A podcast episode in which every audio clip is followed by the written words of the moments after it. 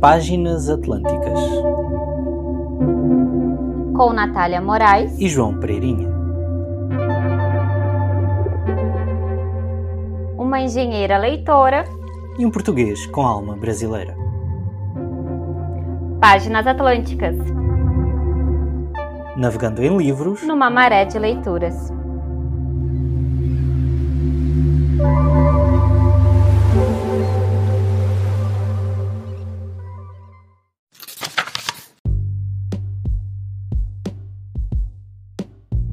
Olá Natália, muito bem-vinda ao segundo episódio do nosso Páginas Atlânticas e olá a todos aí desse lado. Olá a todos, olá João.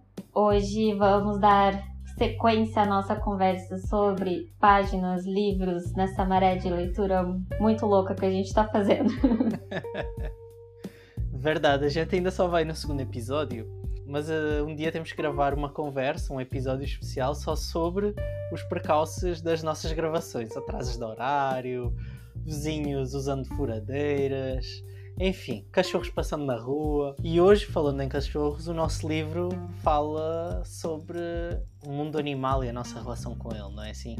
É, hoje o livro ele é especial é de uma escritora, uma escritora mulher que ganhou o Prêmio Nobel de Literatura e escreve uma, uma obra aqui muito diferente, né? Uma, um romance que nos apresenta vários elementos que não estamos acostumados normalmente nos livros. E então o livro de hoje é Sobre os Ossos dos Mortos, da Olga Tokarczuk. Quem é a Olga, João? Olga Tokarczuk é uma autora polaca, vencedora do Prémio Nobel de 2019.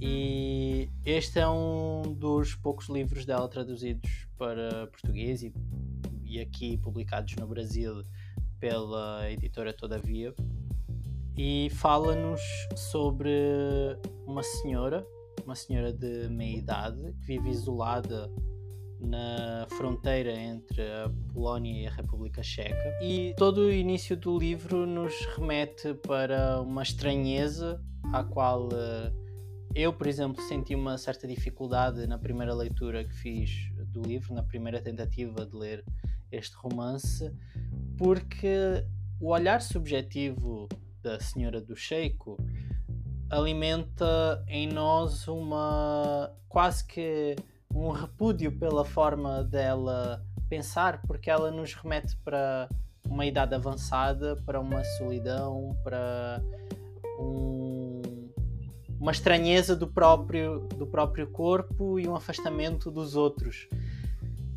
Por outro lado, para quem gosta de livros com algum suspense, com alguma investigação, aquilo que desperta a narrativa e aquilo que acorda Olga do Cheiko à meia da noite de uh, surpresa é um falecimento em circunstâncias misteriosas do seu vizinho. E a partir daí vamos ter acesso à vida dessa personagem e acesso a todas as pequenas histórias e os pequenos conflitos que se podem suceder num, numa pequena aldeia, que quase que não é uma aldeia, é um pequeno vilarejo, um conjunto de casas uh, afastadas umas das outras, numa zona de caça e numa zona onde só a Senhora do Sheik parece dar importância a uma à relação que nós estabelecemos com a natureza e com os animais.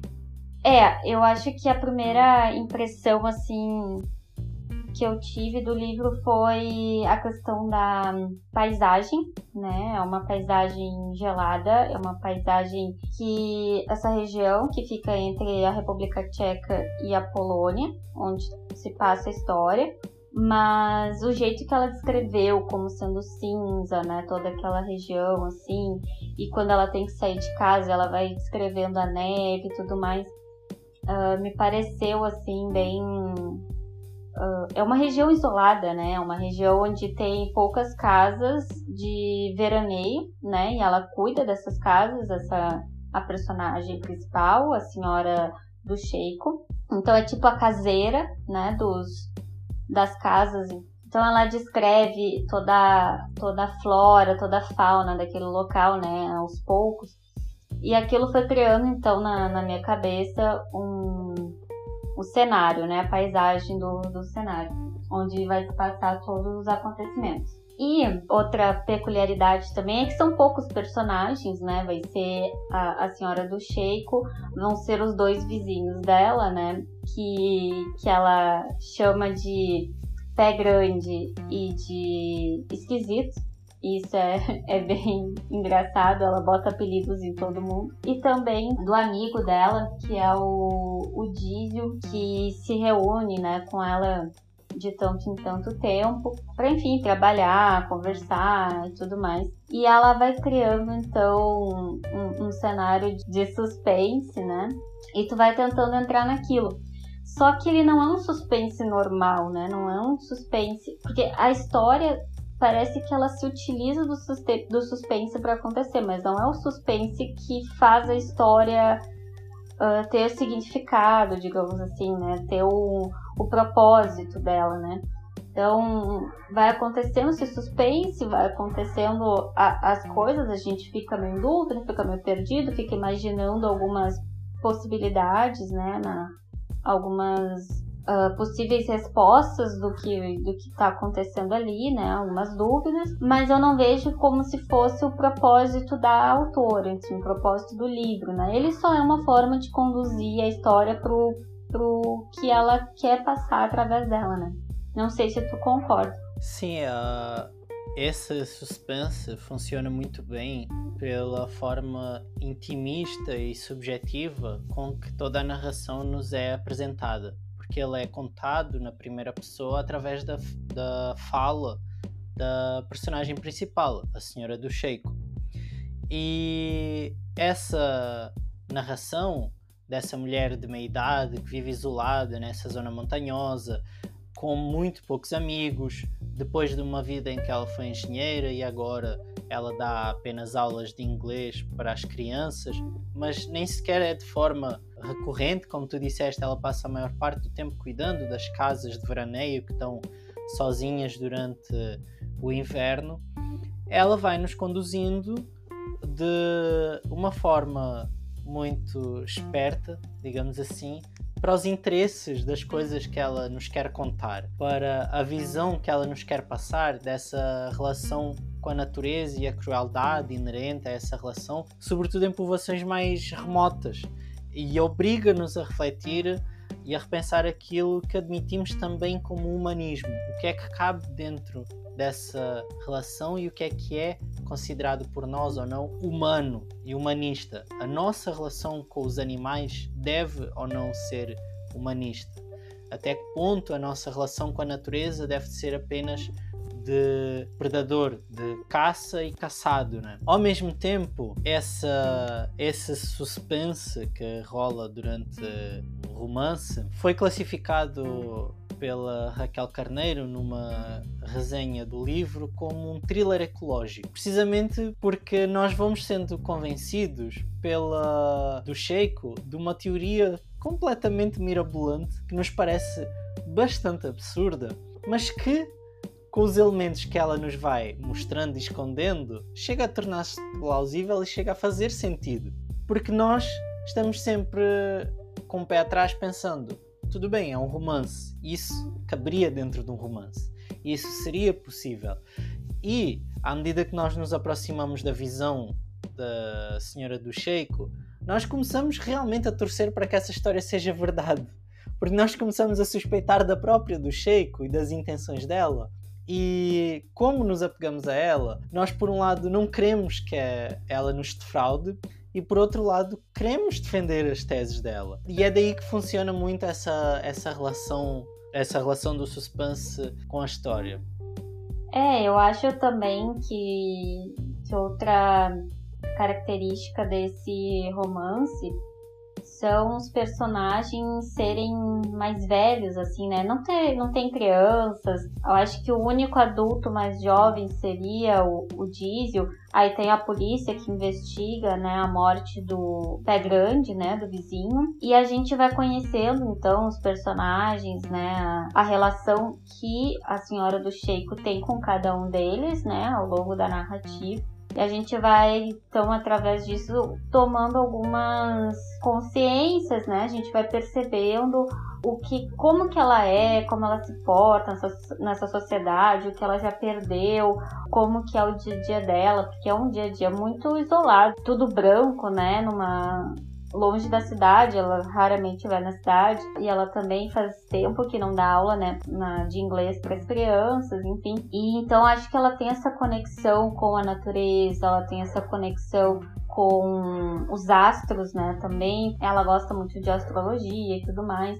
Mas é, um, é uma situação muito difícil, é uma situação muito fria, tu não sai de casa. Ela ainda, quando sai, é pra ver se aconteceu alguma coisa na casa dos outros, das casas de veraneio. E ela tira a renda dela daí, né? Também tem isso. E daí parece que essa história não tem muito que, que nos agarrar. Parece que são coisas assim muito simples, coisas muito. Não é nada extraordinário, nada grande apesar de ter toda essa fantasia, essa possibilidade que ela nos apresenta de que talvez os animais estejam por trás da morte do pé grande, né, do, do vizinho que morreu, uh, apesar de ter essa fantasia, apesar de ter coisas de astrologia, não tem nada muito extraordinário, né, envolvendo a, a história.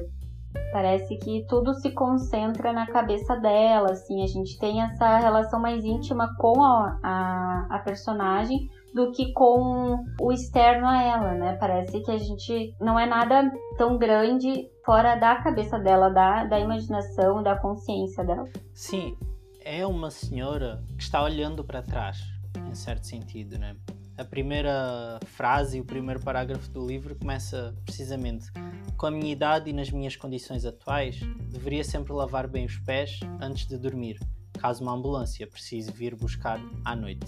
Ou seja, ela, desde a primeira frase, desde a primeira introdução, a primeira sentença, ela está a nos apresentar a sua condição de vida. Eu sou uma pessoa idosa cuja perspectiva da morte se torna cada vez mais real. E é talvez por isso que ela leva adiante uh, certas tensões, certas brigas, certas irritações que ela tem, talvez guardadas durante toda a vida, e que ela não quer mais deixar passar. Nós vamos em busca de pistas com ela sobre para tentar explicar o conjunto de mortes estranhas que têm acontecido no vilarejo, né? E ela própria, aparentemente não, mas nós vamos constatando que sim, ela própria vai construindo uma tensão cada vez maior entre ela, os caçadores, a polícia, os vizinhos, os amigos, a um ponto de ruptura quase insustentável, mas que ela deseja essa ruptura.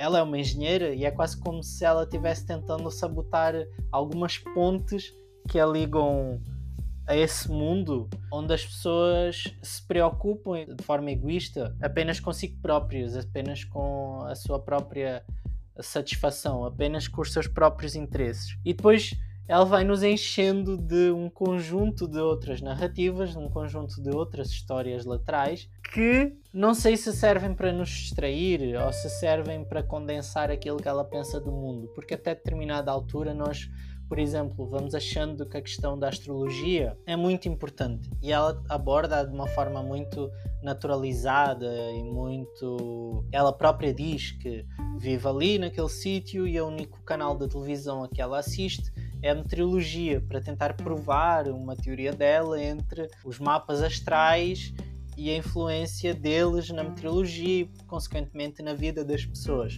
Mas eu acho que muitas dessas coisas, muitas dessas reflexões, muitas dessas questões que ela vai incrementando na história, muitos desses pensamentos, são quase como a mala de dinheiro que é roubada no início do filme Psycho. Que nós achamos que vai ser por causa disso que a personagem vai ser assassinada. Mas no fundo ela acaba assassinada apenas por causa de um, de um psycho, ou seja, de uma pessoa que é psicopata, que fantasia com ela enquanto ela se hospeda naquela uh, pensão e ele vai matando várias pessoas porque ele tem delírios com a mãe. E aqui é mais ou menos isso. Nós vamos sendo conduzidos para esses pequenos interesses da, do Sheiko, como William Blake, como a astrologia, mas ela depois diz que não gosta de poesia, ela depois diz que é péssima a fazer mapas astrais. Então, até que ponto aquilo não é só um novelo de lã para nos ir entretendo, enquanto ela vai traçando a verdadeira história por trás disso, que é a vingança dos animais contra os caçadores, que é o desmascarar das hipocrisias da pequena sociedade, a forma como nós damos importância a coisas que não têm importância nenhuma, como os nomes, e ela faz questão de não tratar ninguém pelo próprio nome, digamos assim, ou seja, pelo nome de batismo, mas sim por um apelido que ela acha que condiz mais com a cara das pessoas e com o feitio das pessoas, como o vizinho dela, que é o esquisito, como o outro, que é o pé grande e ela acaba por ser divertida. Uma história, como tu disseste, que se passa muito na cabeça daquela personagem, mas que ela ajuda-nos a refletir coisas que talvez a gente também pense se pararmos para olhar para elas. E ela tem muito tempo para parar e para olhar para essas coisas.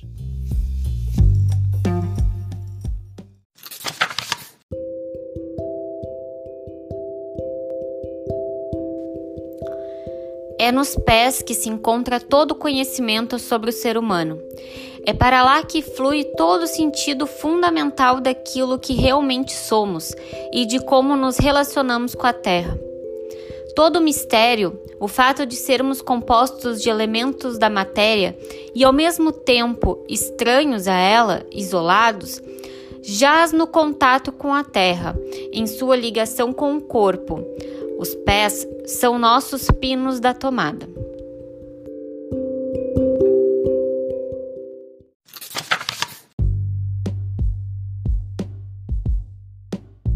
E eu acho que uma coisa que a gente tem que conversar, assim, que é o que faz esse livro. Acho que ele foi muito comentado ele, e é um, um, fato dele que é destacado por muitas pessoas em relação a essa narrativa, né, esse romance, que é ela tratar a ecologia como um dos personagens principais, né, é o motivo que, que leva ela a se inquietar, né, com com as coisas e, e, e, e, talvez agir, né? E talvez fazer a, a justiça que ela acha que tem que fazer e, e lutar pelos seres que talvez não tenham voz e não consigam uh, reivindicar, ou não consigam resistir, ou não consigam lutar uh, pelas suas vidas, né? Então, a gente tem nesse lugar então a caça, né? A caça ela é praticada em muitos lugares e, é, e ela é tida como uma parte de uma cultura, eu acho importante de vários países, né? E esse local aqui onde passa a história é um local onde acontece caças, né? E ela traz essa reflexão como algo muito importante desse livro que eu acho que não é trazido na maioria, né? Normalmente é tratado de ecologia não em romances, né? É tratado em livros de estudo, é tratado em livros de discussão, livros de ensaio. E aqui ele é tratado como a parte central da história. E aí começa a ficar a, a, coisa meio esquisita, né? Que começa a. A gente desconfia, né? Do, desde, acho que a gente desconfia desde o princípio que realmente é ela que tá fazendo, né? Cometendo os assassinatos, né? Vingando os animais. Só que é como tu, tu falou antes, é isso, ela vai uh, nos fazendo crer que esses acontecimentos, quem está tá provocando esses acontecimentos são os animais, a natureza que está se revoltando, que está vingando, né? Vingando a, a morte dos, dos seus familiares, dos seus amigos, enfim, dos seus seres. E eu não sei qual foi a, a visão, o sentimento que tu teve em relação a esse elemento dessa história, assim, da ecologia. Eu vou tentar responder eh, em duas partes. A primeira parte é sobre minha, as minhas duas tentativas de ler o livro. Eu tentei ler o livro a primeira vez o ano passado e não passei das primeiras páginas. Achei realmente uma forma de escrita ou uma, uma abordagem inicial difícil, talvez não diria difícil, mas que a estranheza que me causou inicialmente me fez desistir nas primeiras páginas. Aliás, nós até comentámos isso porque tu estavas a ler o livro nessa altura e eu disse que ia tentar ler e depois desistir. Mais tarde eu voltei ao livro depois de ouvir o podcast da editora que falava sobre o porquê da capa. A capa deste livro ela é feita com um conjunto de carcaças, com um urso, um pássaro, a cabeça de um coelho, várias árvores sem, sem folhas, neve, enfim. E a explicação uh, sobre a construção da capa ajudou-me a querer voltar à história e a querer enfrentar este, este romance com essa perspectiva no ar, com essa perspectiva de investigação. Porquê? Porque essa explicação se baseia precisamente no que tu falaste na questão ecológica relacionada com a tensão entre ela e os caçadores, entre uma pessoa que quer defender a natureza inserida dentro de uma, um vilarejo onde a caça não só é naturalizada, como faz parte das rotinas e das vivências, é um ato cultural daquela região há décadas ou há séculos. Eu, particularmente, cresci numa zona onde isso é assim também. O Alentejo ele é uma zona rural, como um todo, e Vila Viçosa é uma zona de caça, com muita tradição em caça, ao ponto de que a maior tapada real do país é precisamente em Vila Viçosa e ela abrange mais do que um conselho, ela abrange o conceito de Vila Viçosa e de Borba e era precisamente aí que a família real durante séculos juntava nobres e convidados e fazia batidas de caça. Então é uma tradição que se popularizou nos últimos séculos e que hoje em dia faz parte ainda da cultura local e das vivências, o que a Olga Tokarczuk nos traz através desta personagem, através da Senhora do Sheiko, é precisamente uma cumplicidade, como tu disseste, em que nós vamos realmente desconfiando dela. Mas nós vamos nos mais do que isso tornando cúmplices dela. Ela meio que nos pisca o olho várias vezes e vai nos dizendo: vocês sabem, eu sei, não vou dizer, vocês não vão censurar e nós vamos continuar com a história. E a partir desse, e é, acho que até é a partir desse momento que a história começa a ficar mais uh, gostosa.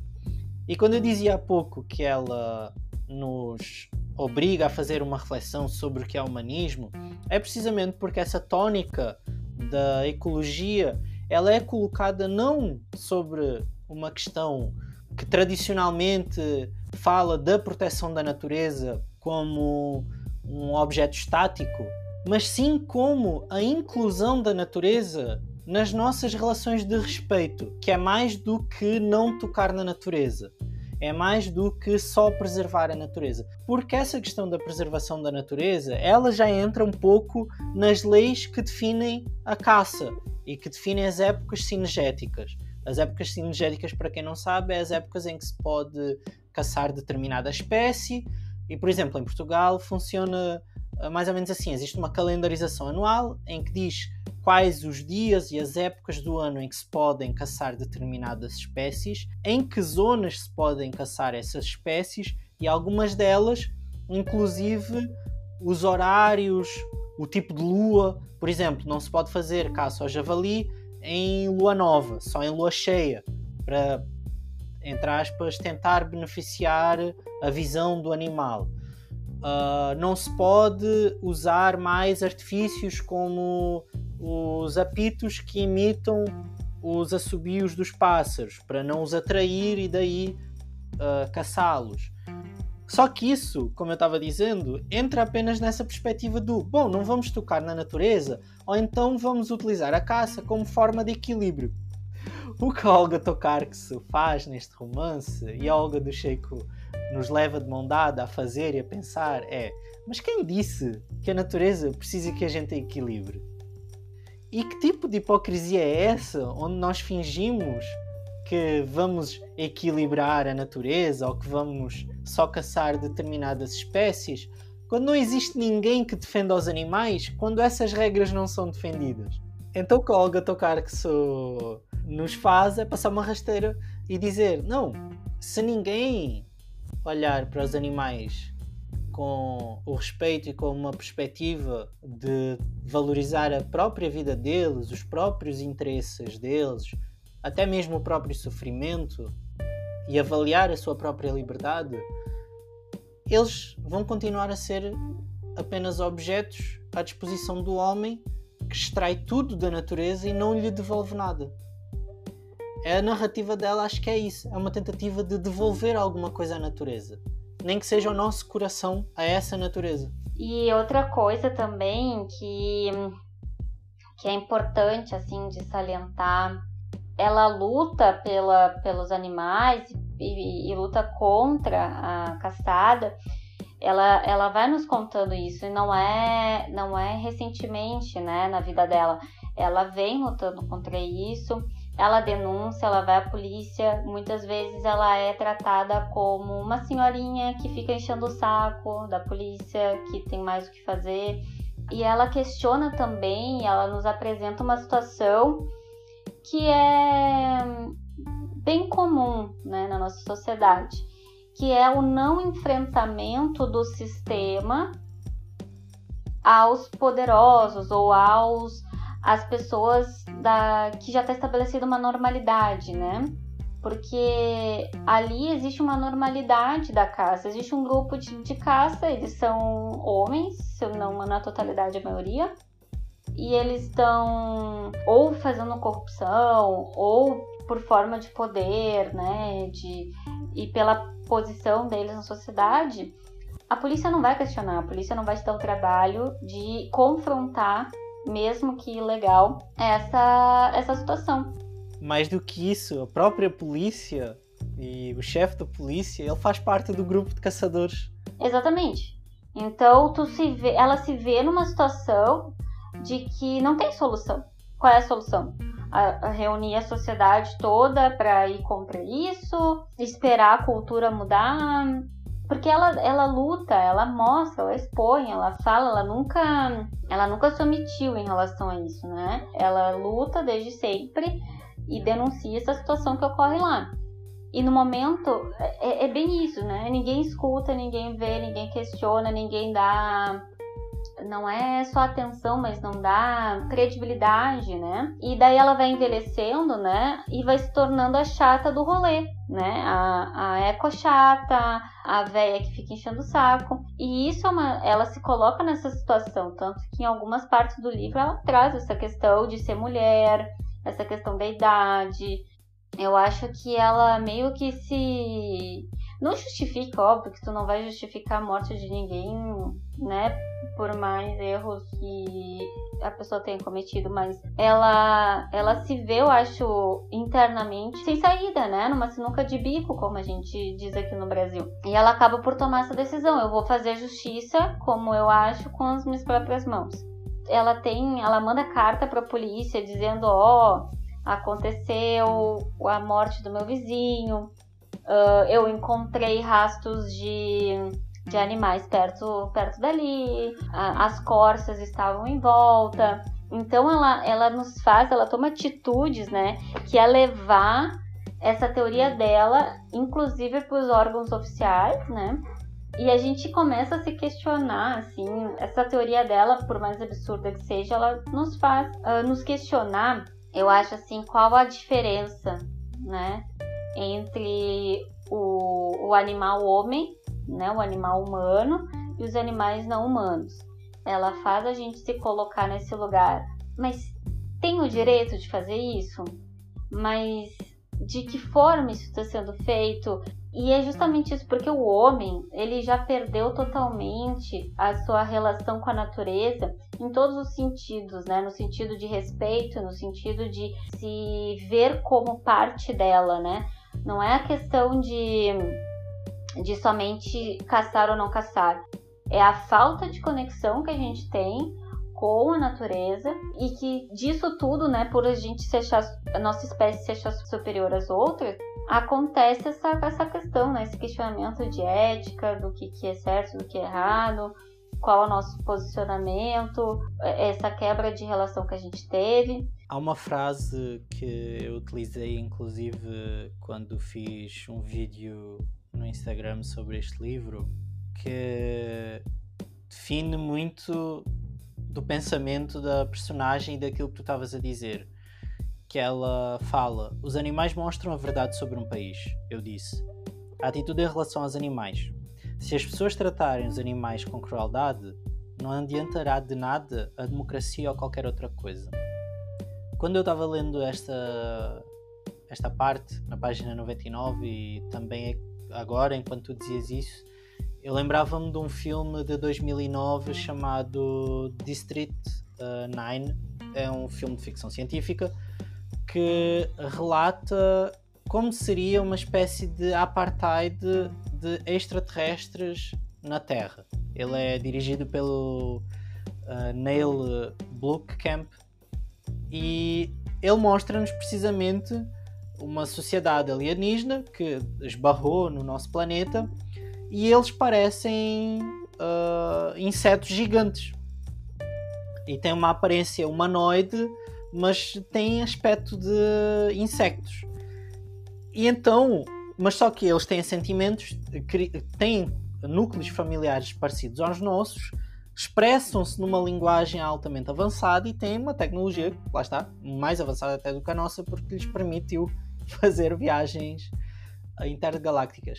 Ainda assim, a diferença deles perante nós, ou seja, por não, não partilharem o mesmo ADN que nós, não partilharem a mesma forma exatamente igual à nossa, eles são segregados numa zona do planeta, impedidos de sair dali, de terem cuidados médicos e massacrados.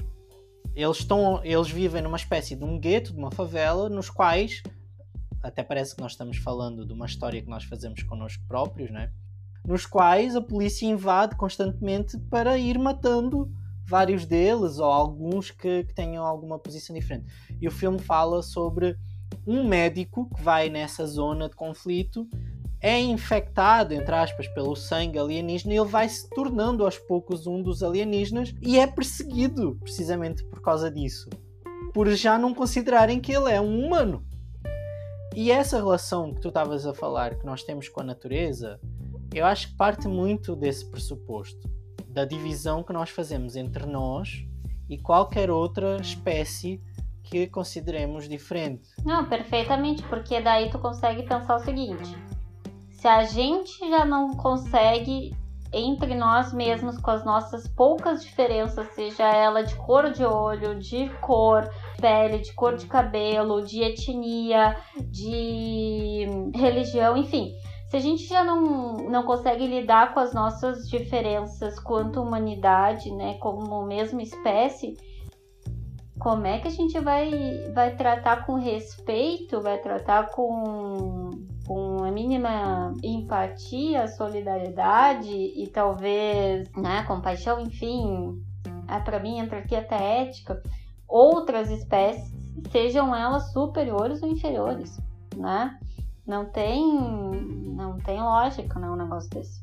Sim, e essa falta de respeito, ela vai sendo auto-justificada constantemente, não é? Porque, óbvio, nós nos sustentamos enquanto espécie de uma determinada forma durante séculos e isso vai continuando a ser um dos maiores subterfúgios, a questão alimentar, para continuarmos a ter essa dominação sobre as espécies. Só que nós já ultrapassamos a questão alimentar há muitas décadas.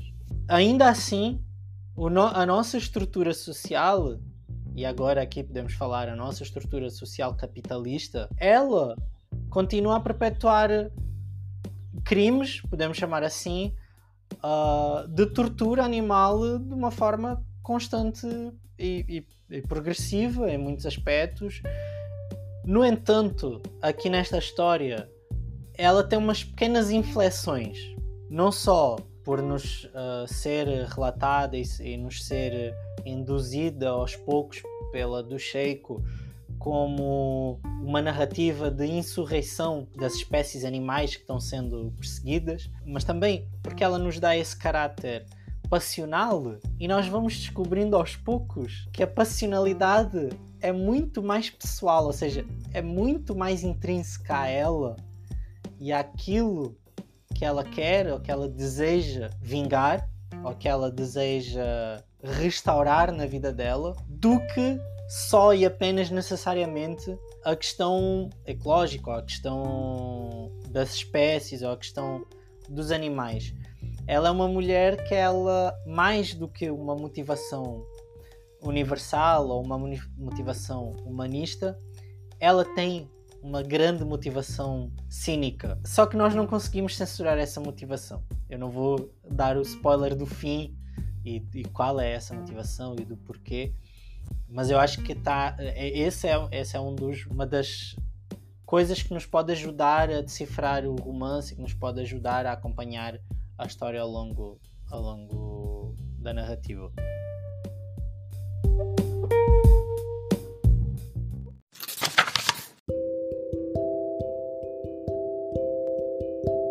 Percebi que pertencíamos a esse grupo de pessoas que o mundo considera inúteis. Não fazemos nada de significativo, não produzimos ideias importantes, nem objetos de utilidade, nem alimentos, não lavramos a terra, não fomentamos o crescimento de nenhuma economia, não nos reproduzimos, com exceção de esquisito que tem um filho, mesmo que ele fosse o capa negra. Até agora nunca demos ao mundo nada de útil, não inventamos nada, não temos poder não dispomos de nada além das nossas pequenas posses. Cumprimos nossas tarefas, mas elas não têm nenhuma importância para os outros. Se desaparecêssemos, não mudaria essencialmente nada. Ninguém notaria.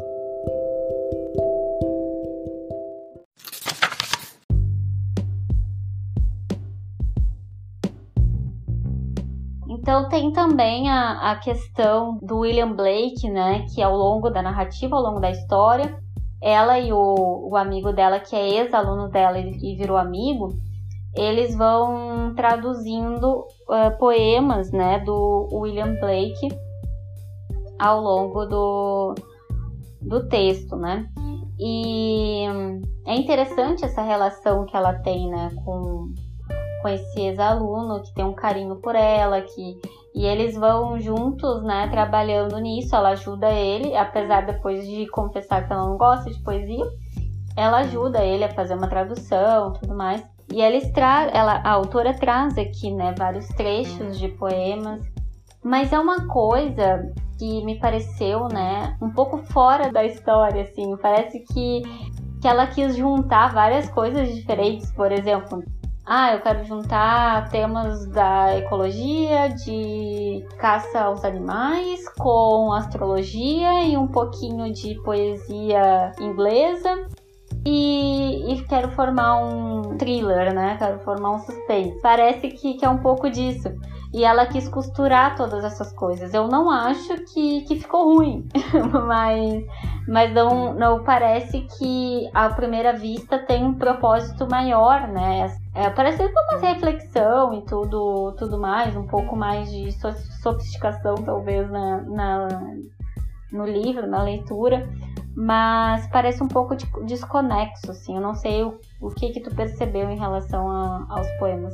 Agora, tu estavas falando sobre essa essa tua análise falando sobre essa relação de coisas aparentemente desconexas e que vão ganhando corpo na história através das reflexões da personagem fez-me lembrar uma vez uma análise que vi sobre as obras de William Shakespeare e que falava sobre esse misticismo essa mistura de coisas, de influências que apareciam na, nas obras dele, que eram permitidas só porque ele cresceu e vivia naquela época de transição de igrejas, de popularização de mitos e de crenças, e onde era natural haver fadas, duendes e fantasmas.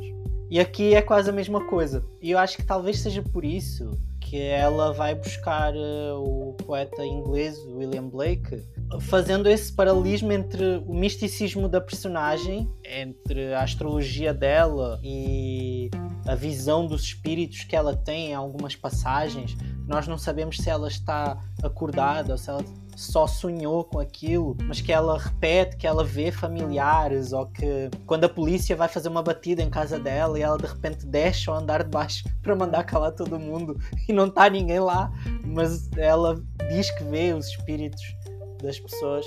E William Blake aparece um pouco assim, como um paralelismo entre esse misticismo e o cristianismo desse autor que fala sobre o livre-arbítrio, que fala uh, sobre tensões sociais e que tinha um olhar afiado para essas tensões e ela usa esse olhar dele, algumas das passagens dele, para discernir sobre a realidade dela em alguns aspectos. É, daí, é dele também que ela vai buscar o mantra que está nome ao livro, que ela diz: Conduza seu arado sobre os ossos dos mortos, disse a mim mesma citando as palavras de Blake.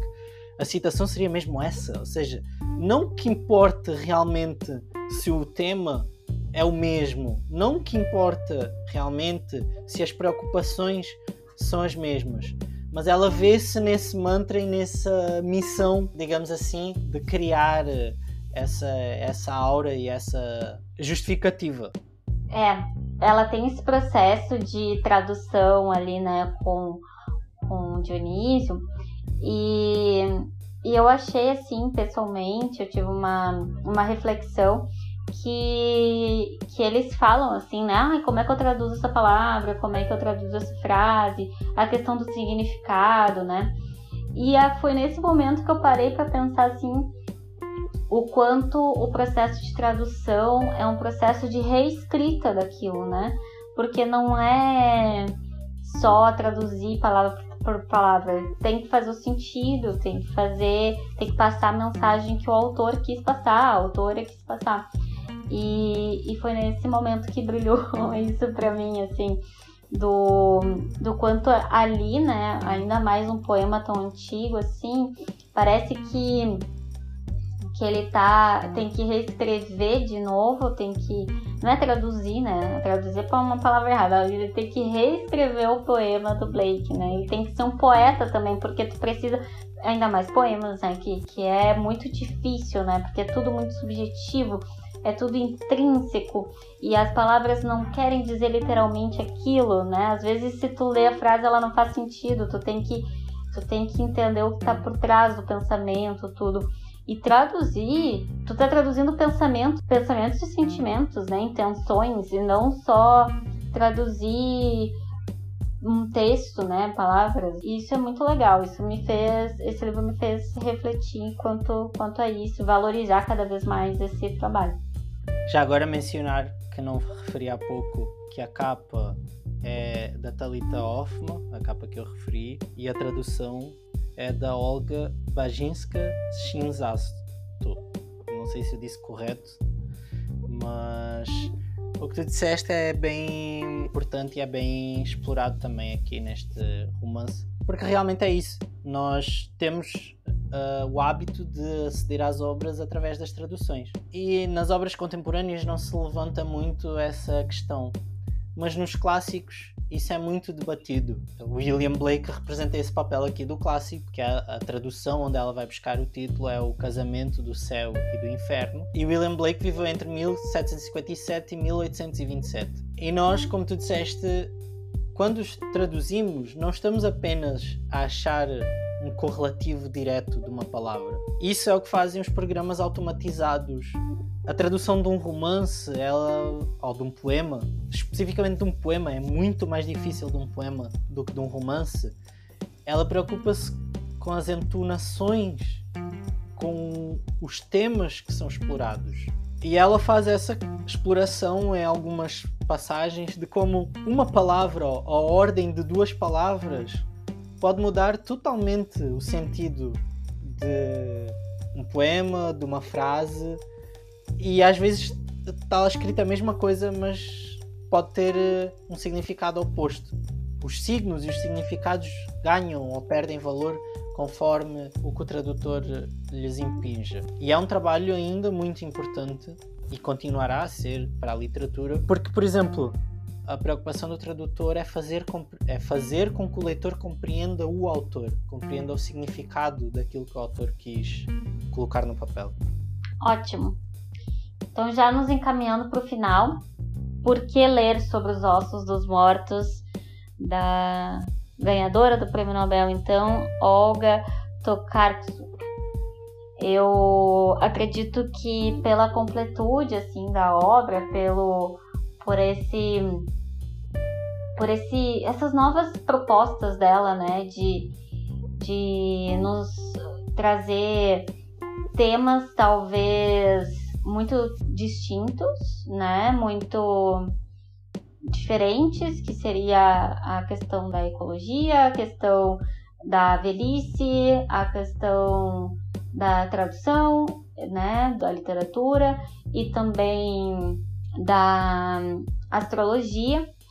Então, ela fazer toda essa costura, né, e conseguir nos entregar uma obra que acaba fazendo sentido no final, né, que acaba uh, nos intrigando ao longo do, da, da, da narrativa através do suspense todo que ela propõe eu acho que vale a pena, assim, a gente uh, reservar um tempinho para conhecer um pouco essa, essa nova visão, ter essa nova experiência com a leitura, né, com a literatura que ela vem propondo, então, com, com esse livro. Antes de começarmos o podcast, eh, estávamos a falar em off e perguntavas-me sobre o que eu achava da atribuição do, do Nobel a Olga Tokarczuk ou das motivações trás disso, né? E falámos um pouco sobre isso.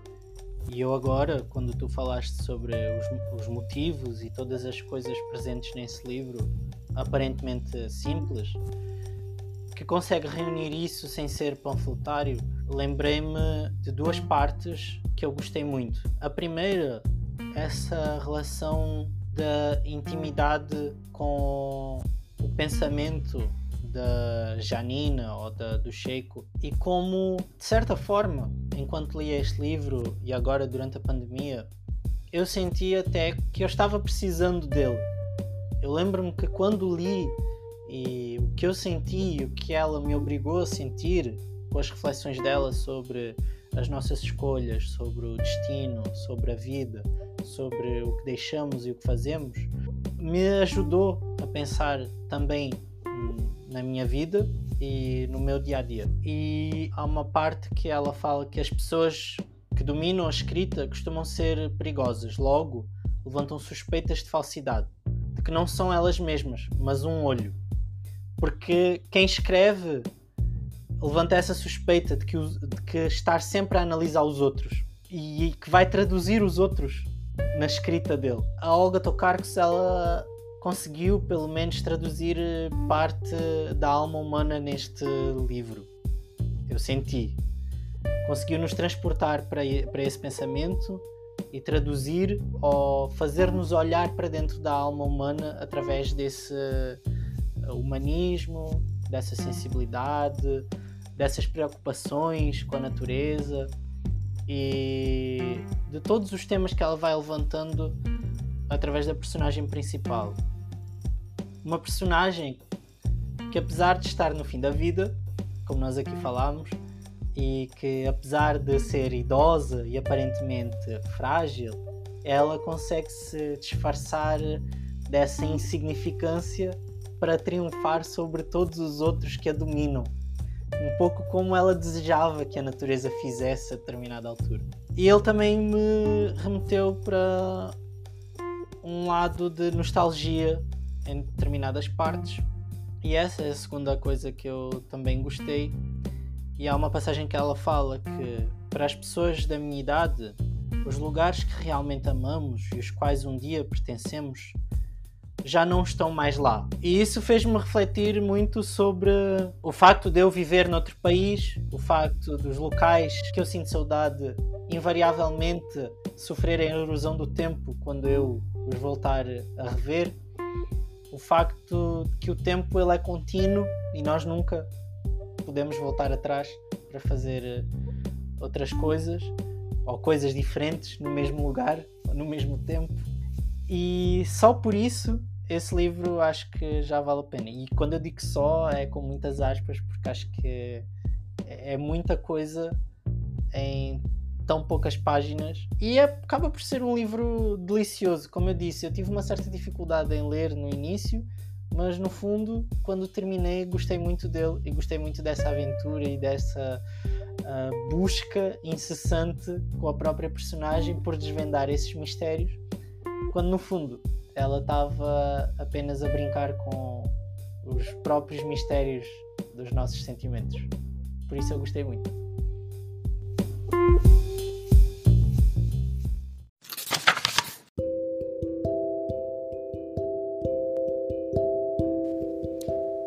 As crianças sempre me atraíram, mais do que os adultos, pois eu também sou um pouco infantil. Não há nada de errado com isso. O importante é que eu estou ciente. As crianças são flexíveis e maleáveis, abertas e despretensiosas. E não se ocupam das conversas fiadas com as quais qualquer adulto consegue complicar sua vida.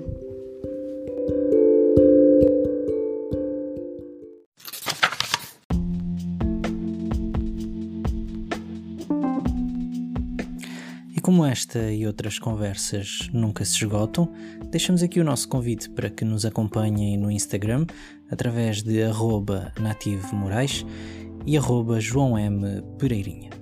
Boas leituras e até à próxima.